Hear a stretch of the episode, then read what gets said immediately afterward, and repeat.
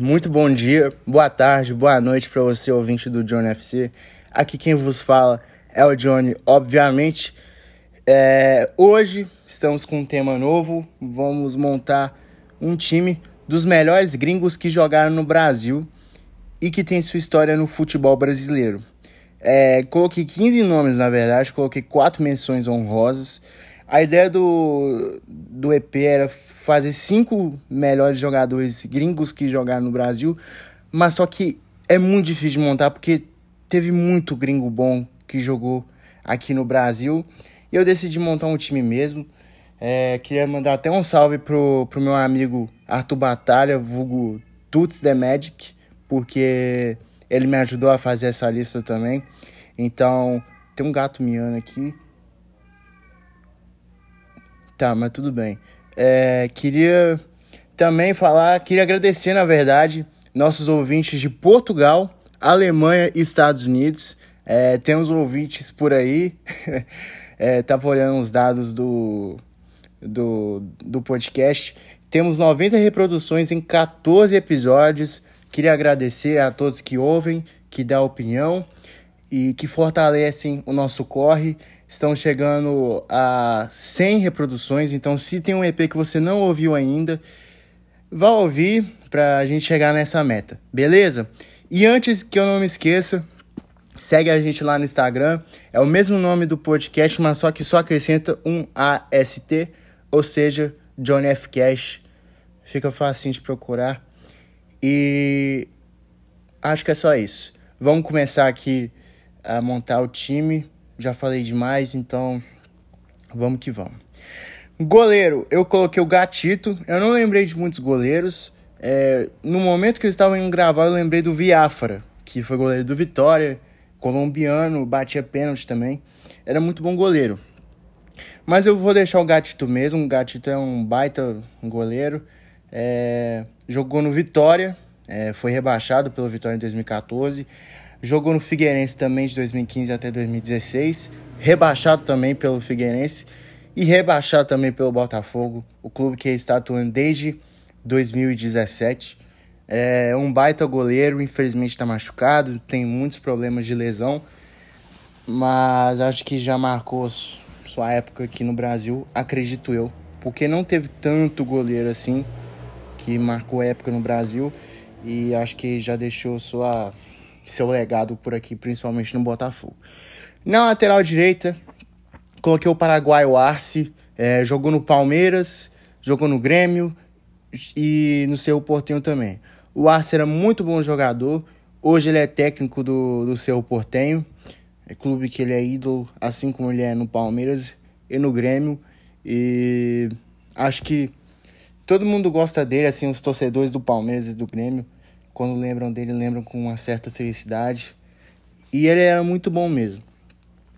Zagueiros, eu coloquei o ótimo Gamarra. É, todo mundo que fala do Gamarra fala que ele foi espetacular, que ele foi um dos melhores zagueiros que já atuou no futebol brasileiro. Eu não acompanhei a época dele, mas só que pelo que as pessoas falam e pelos vídeos que eu vi, eu coloquei ele aqui na lista. É, ele jogou no Internacional, no Palmeiras, no Corinthians e no Flamengo. Também jogou na Inter de Milão. É, é um zagueiro super importante para a história do Palmeiras, principalmente, e do Corinthians também. Outro zagueiro que eu coloquei aqui, eu coloquei, eu tava entre Hugo de Leon e Dario Pereira. Eu vou colocar o Hugo de Leon mesmo, é, uruguaio do, do Grêmio. É aquele cara que quando tá com a taça da Libertadores, ele tá todo sangrando, aquela foto icônica. É, tô achando que eu vou colocar até como foto do, do EP.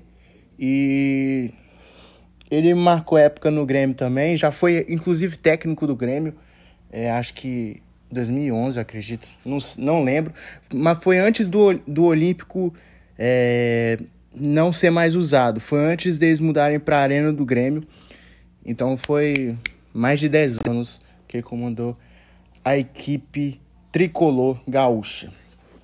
Na lateral esquerda, eu coloquei o Sorin. É, o Sorin que já chegou a ser a contratação mais cara da história do Cruzeiro. É, na minha opinião, acho que é o maior lateral esquerdo que já jogou com a camisa celeste. É, jogou muita bola no Barcelona, no Vila Real, na Juventus ele jogou também. É, no River Plate ele tem uma identificação muito grande. E é inesquecível um jogador que nem ele. Deu até caneta no Ronaldinho. E ele era espetacular. E também um baita comentarista também. Diga-se de passagem. Meio de campo agora. É... Eu coloquei de volante o Rincon, que jogou no que jogou no Corinthians. Ele estava naquele time famoso do Corinthians de 99, 2000, que ganhou o Mundial colombiano, grandão, fortão, negão. Ele era um cara que botava respeito, é, que fazia o time jogar. E era um cara que era capitão também. Jogou até no Palmeiras, inclusive. Antes tinha muito disso de mudar pro rival. E. Mas só que a identificação dele foi, foi com o Corinthians. Outros meios de campo, eu coloquei o Dario Conca, que é assim, um dos maiores, para mim, top 5 maiores jogadores gringos que jogaram no Brasil. É, ele, você tinha que ver o que ele jogava no Fluminense em 2010. O time do Fluminense de 2010 não era aquele timaço nem nada, mas ele comandava, ele era o maestro do time junto com o Deco. Os dois ali no meio de campo eram um absurdo.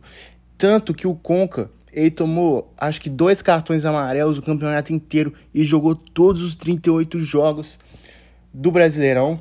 Acho que foi o único jogador que conseguiu esse feito de jogar todas as partidas é, da competição. E tem sua história marcada, também jogou no Vasco e no Flamengo. No Vasco, no Vasco foi o primeiro time brasileiro que jogou e foi até bem. No Flamengo, no entanto, ele só teve 27 minutos em campo contra a Ponte Preta. Outro meio de campo aqui, eu coloquei o Petkovic, o sérvio que chegou do Real Madrid, foi pro Vitória, o Vitória fez um negócio lá bacana.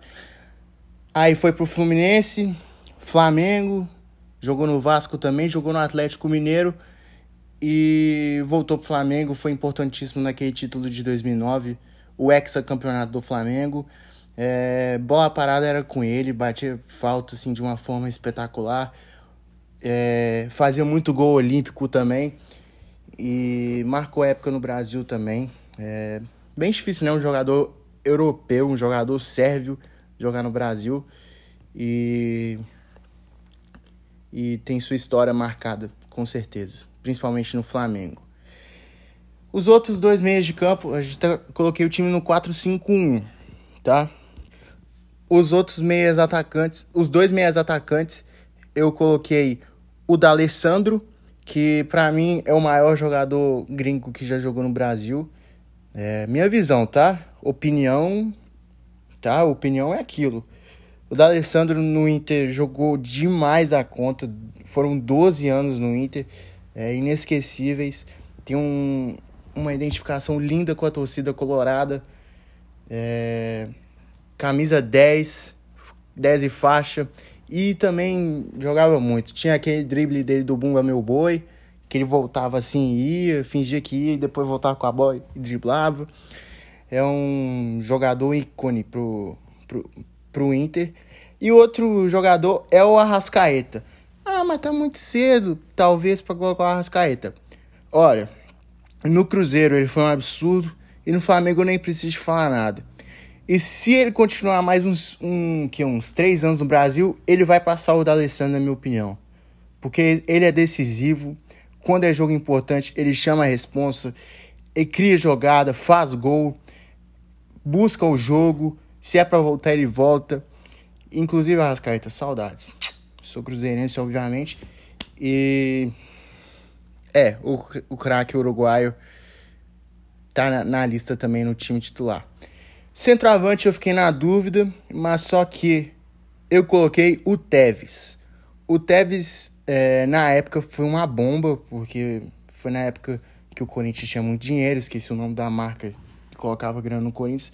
Corinthians pagou 65 milhões de reais no Tevez em, dois, em 2004, 2005. Em 2005, ele ficou só um ano, mas o ano que ele ficou foi avassalador, campeão brasileiro com a camisa do Corinthians e jamais esquecido pela fiel torcida. E eu acho que ele poderia voltar pro Corinthians agora, né? Tá sem clube, é, se desvinculou do Boca. Seria legal ir no futebol brasileiro de novo. Porque todo mundo, todo corintiano que fala dele, lembra bem dele. Menções honrosas. Eu coloquei o Dario Pereira, é, zagueiro uruguaio que jogou no São Paulo, acredito na, na década de 70 também. Coloquei o Aristizabal, que jogou no, no São Paulo e no Cruzeiro, centroavante colombiano que era fenomenal, muito importante, principalmente na tríplice coroa do Cruzeiro. O Paulo Guerreiro, pela importância dele para o Corinthians, é, por ele ter feito o gol do Mundial contra o Chelsea. É, no Flamengo ele teve bons momentos, no Internacional também. Gosto muito do Guerreiro. E o outro também é o Sidoff, que gastou a bola aqui no, no Brasil. Eu até colocaria o Deco, mas só que o Deco nasceu no Brasil, então não vale a pena colocar. E é isso. Esse é o time montado. Dê sua opinião. O que, que, que, vocês acham? É, comenta lá no Instagram se faltou algum gringo. Talvez tenha faltado aqui nas menções honrosas, mas não tem problema. E é isso, rapaziada. Fiquem com Deus. Forte abraço, um beijo. É isso, tamo junto. Valeu, é nóis.